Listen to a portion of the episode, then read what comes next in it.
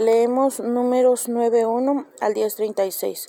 El Señor le dio estas instrucciones a Moisés cuando, cuando él y el resto de Israel estaban en la península del Sinaí. Durante el primer mes del segundo año tras su salida de Egipto, el pueblo de Israel debe celebrar la Pascua cada año el día 14 del primer mes, empezando el atardecer. Asegúrate que se sigan todas mis instrucciones al celebrarla.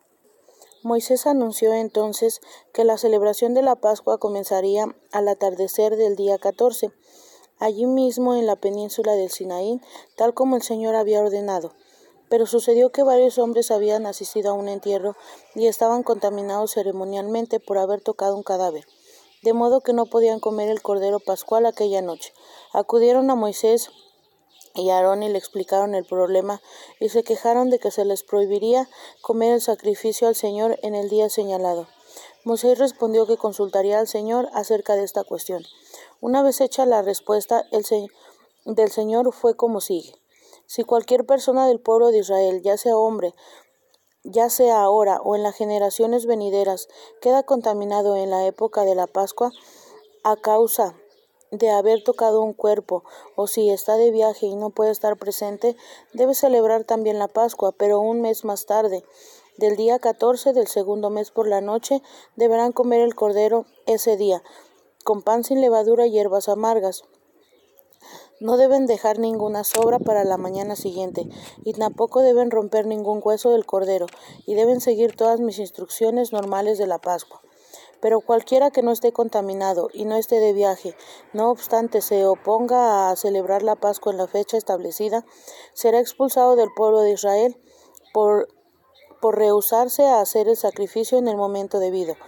Él, él responderá por su falta y si un extranjero vive con ustedes y quiere celebrar la Pascua, el Señor seguirá las instrucciones, las mismas instrucciones, todos tienen la misma ley. El día en que se ungió el santuario, la nube lo cubrió por la noche y la nube se transformó en, fuego, en fuego y se mantuvo así durante toda la noche. Siempre sucedía así. La nube que cubría todo el día tomaba aspecto de fuego. Cuando la nube se levantaba, el pueblo de Israel la seguía hasta donde se, se detenía y, y acampaban ahí. Por orden del Señor, todo el pueblo viajaba y por orden del Señor se detenía pero se detenía por tan solo unos días. Ellos solo se quedaban esos días, pero sí porque así lo había ordenado el Señor. A veces la nube de fuego se detenía tan solo una noche y a la mañana siguiente continuaban su marcha. Pero fuera, fuera un día o una noche, cuando la nube se movía, el pueblo desmontaba el campamento y la seguía. Si la nube permanecía sobre el santuario dos días, un mes o un año, ese era el tiempo en el que el pueblo de Israel se detenía, pero en cuanto se movía, ellos seguían. Resultaba así que acampaban o viajaban por orden del Señor, y cualquier cosa que el Señor le ordenaba a Moisés, lo hacían. Luego el Señor le dijo a Moisés, haz dos trompetas de plata labrada para convocar a las asambleas del pueblo y para indicar el desmontaje del campamento. Cuando suenen las dos trompetas, el pueblo entenderá que debe reunirse a la entrada del santuario pero si suena una trompeta solo comprenderán ante, solo comparecerán ante ti los jefes de las tribus de Israel. Usarás distintos toques de la trompeta para diferenciar la convocatoria de una asamblea y la orden al desmontar el campamento y emprender la marcha. Cuando suene la señal de partida, las tribus, las tribus acampadas del este del santuario serán las primeras en salir, y cuando suene la segunda, la segunda señal marcharán las que están al sur. Únicamente los sacerdotes podrán tocar las trompetas. Esto es una orden permanente que se ha de obedecer por todas las generaciones. Cuando, llegue, cuando lleguen a la tierra prometida y tengan que luchar contra sus enemigos, Dios los oirá y los salvará cuando cuando den alarma con estas trompetas. Usen sus trompetas en tiempos de alegría también cuidándolas de sonar en las fiestas anuales y al comienzo de cada mes para alegrar con sus ofrendas totales ofrecidas a, Dios en las ofrendas de la paz, y yo me acordaré de ustedes, pues yo soy el Señor su Dios. La nube se levantó del santuario el día veinte del segundo mes del segundo año después de la salida de los de Israel de Egipto. Y los israelitas salieron del desierto del Sinaí y siguieron la nube hasta que se detuvo en el desierto de Param. Este fue su primer viaje después de que Moisés recibió las instrucciones del Señor. Abriendo la marcha iba la tribu de Judá, agrupada detrás de su bandera y conducida por Nazón, hijo de Abinadab. A continuación iba la tribu de Isaacar, conducida por Natanael, hijo de Suar, y la tribu de Zabulón, conducida por Eliab, hija de Elón. El, santuario fue desmontado y los hombres de Gersón y Merari grupos de la tribu de Leví se pusieron a continuación en la línea de la marcha, llevando el santuario en los hombros. A continuación iba la bandera del campamento de Rubén, con Elisur, hijo de Sedeur, a la cabeza. Le seguía la tribu de, Simeón, encabezada por Selumiel, hijo de Surisadai, y la tribu de Gad, conducida por Eliasaf, hijo de, de. Después seguían los cuatitas, llevando los utensilios del lugar santísimo. El santuario estaba ya desmontado en su nuevo emplazamiento cuando ellos llegaban. A continuación iba la tribu de Efraín tras su bandera, conducida por Elisama, hijo de Amiud, y la tribu de Manasés, conducida por Gamadiel, hijo de Padasur, y la tribu de Benjamín, conducida por Adiam, hijo de Gedeoni. En último lugar marchaban las tribus encabezadas por la bandera de Dan, bajo la dirección de Ahieser, hijo de Amisadai, y la tribu de Aser, dirigida por Pagdiel, hijo de Ocrán, y la tribu de Neptalí, conducida por Ahira, hijo de Enán. En esta orden marchaban las tribus. Un día Moisés le dijo a su cuñado Obad, hijo de Reuel, el Madianita, por fin estamos camino a la tierra prometida. Ven con nosotros, te favorecemos, pues el Señor ha hecho maravillosas promesas a Israel. Pero su cuñado le respondió Muchas gracias, pero debo regresar a mi tierra con mis parientes. Quédate con nosotros, le rogó Moisés, pues tú conoces los caminos del desierto y nos servirás de guía. Si vienes tendrás parte de los bienes que el Señor nos dará. Tras dejar el monte Sinaí, viajaron tres días con el cofre al frente de la columna para elegir el lugar donde detenerse. Cuando salieron era, era de día y la nube iba delante de ellos mientras marchaban. Cuando el cofre empezaba a moverse mientras Moisés exclamaba, Levántate, oh Señor, y es y esparce a tus enemigos, que huyan delante de ti. Y cuando el cofre se detenía, decía, Vuelve, oh Señor, a los miles y miles de israelitas. Salmos 31, 6 al 13.